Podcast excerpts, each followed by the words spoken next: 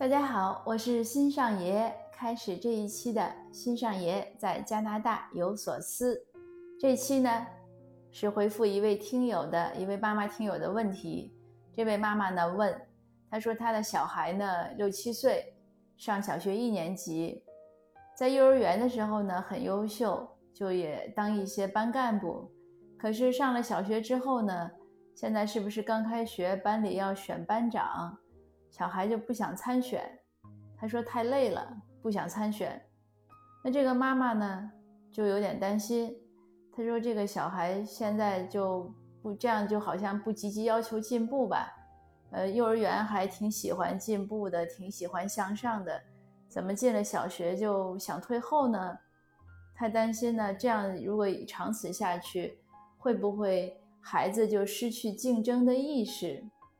另外呢，他也说，他本来呢想给孩子设一个小奖励。”比如说奖励一个电子表啊，或者洋娃娃什么的。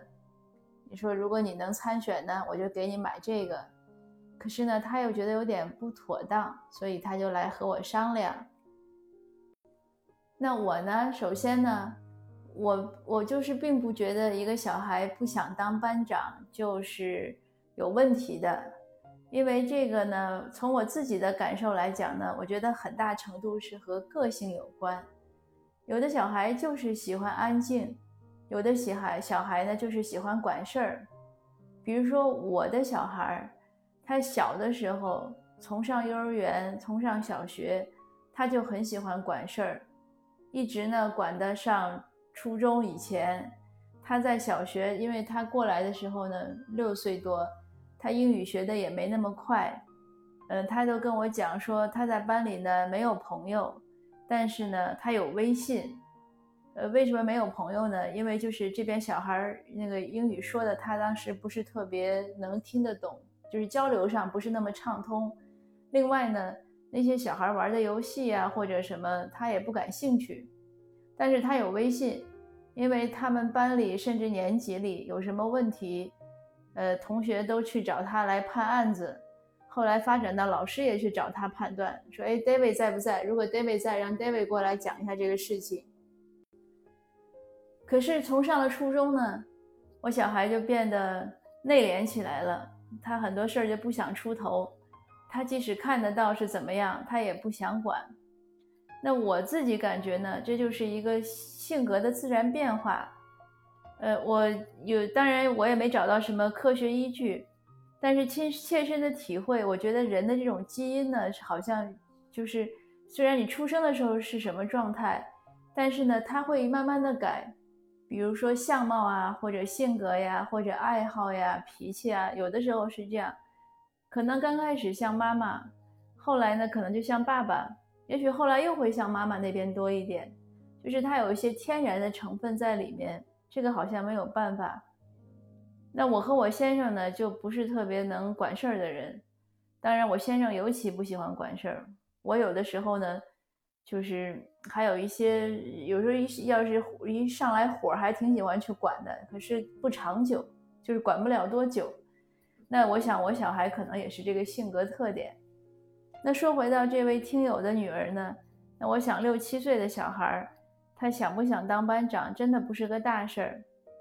我还认识另外一个小孩儿，那个孩子呢，从小就不喜欢和人争。他妈妈就讲说，在幼儿园里的时候，一到那个就是玩玩具的时候，老师把玩具哗啦一下子倒出来，小朋友们都上去抢，那个孩子就站在一旁看着，最后剩下什么他玩什么。他说：“这玩什么不是玩呀？为什么要去抢？”后来呢，他移民过来之后呢，在这边他妈妈给他报体育运动。发现刚开始报足球，他不踢，他就说好奇怪呀，为什么这么多人去抢一个球呢？有什么好抢的？所以我觉得这是性格。那我自己也是这样，我可以比如打羽毛球啊，或者打排球，就是在两边的。但是你让我踢足球或者打篮球，就是在抢的那一瞬间，我不行，我下不了手。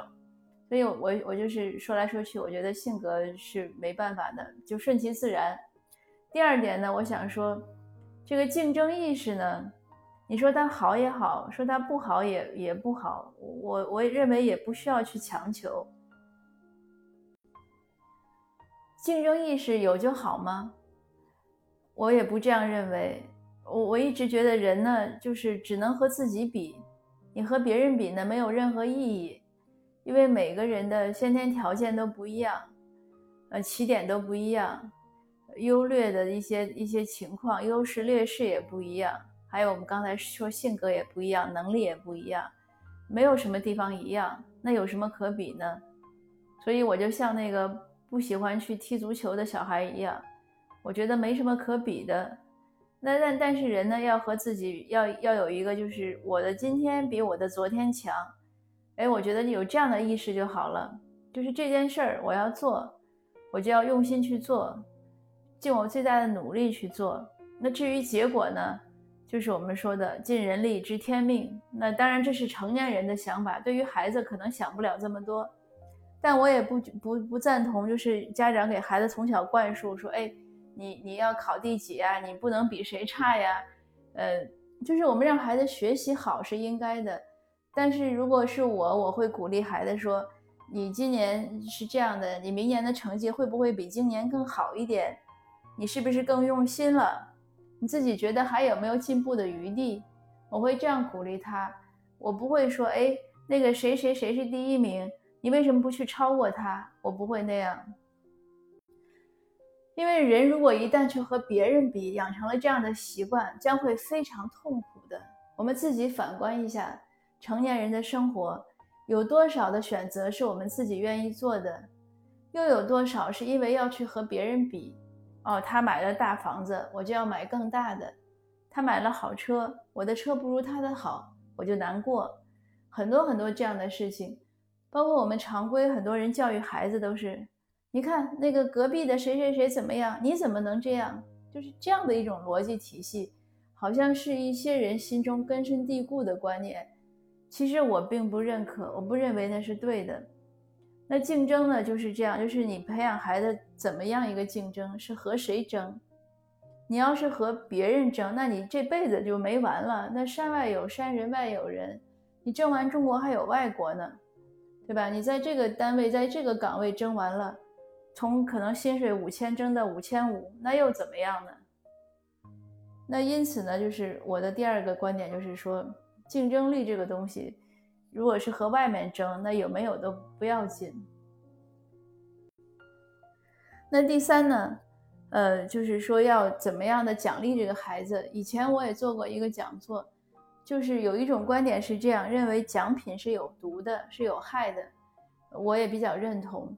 你让一个人的成长要他内就是内动力，要他自发的成长，他很愿意，他会越做越有劲儿，即使累了，他也是觉得这是暂时的疲劳。我明天休息好了，我还要去这个再做。但是如果你用物质去刺激他，这个他很快就会觉得厌倦。所以那个妈妈呢，我觉得她很明智，她犹豫了，她没有给孩子说这些事儿，这是对的。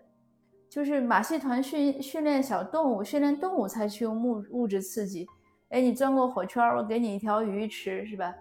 那我们对人呢，不能这样，我们还是要让他自己有一种，就是小孩嘛，你让他自己有一种内动力，他希望成为什么样的人，他想做什么，他喜欢做什么，他愿意干什么，要从小给他有这样的选择和培养，让他自己去去。开发自己内心的一些想法，这样才能走得长，走得远。就是我们从小，我记得我从小的时候，我想现在的老师也会一样吧，都会让孩子说你要有理想。理想是什么？理想不是说今天我考一百分，妈妈就给我煎个鸡蛋，这个不叫理想。理想是我要成为什么样的人，我要过什么样的生活，我要做什么样的事情。我要为这个社会奉献什么？就这些等等，我觉得是理想。那从这个角度来看呢，就是这个问题呢也有了答案。那我呢还有一点时间在分享，也有的时候呢分享我自己这今天的一个一个亲身的一个经历，就是也是对那位妈妈说，有的时候做妈妈的可能真的是太认真、太焦虑了，总是时刻关注着孩子的成长。我自己也是这样。就是生怕哎，这一点我没注意到他，他从此变坏了怎么办？养成坏习惯怎么办？生怕如此，好像做爸爸的就心要大一点。今天呢也是，我昨天跟我小孩讲好，今天他中午要吸下尘，我拖地，就是他帮我吸一半的尘，我拖地。吃完饭呢，我就问他，我说你一会儿吸尘吗？他呢可能感觉到我在催他，他就说我不想吸。我就又开始励志了，我说你为什么不想吸啊？你是不是懒惰了或者怎么样？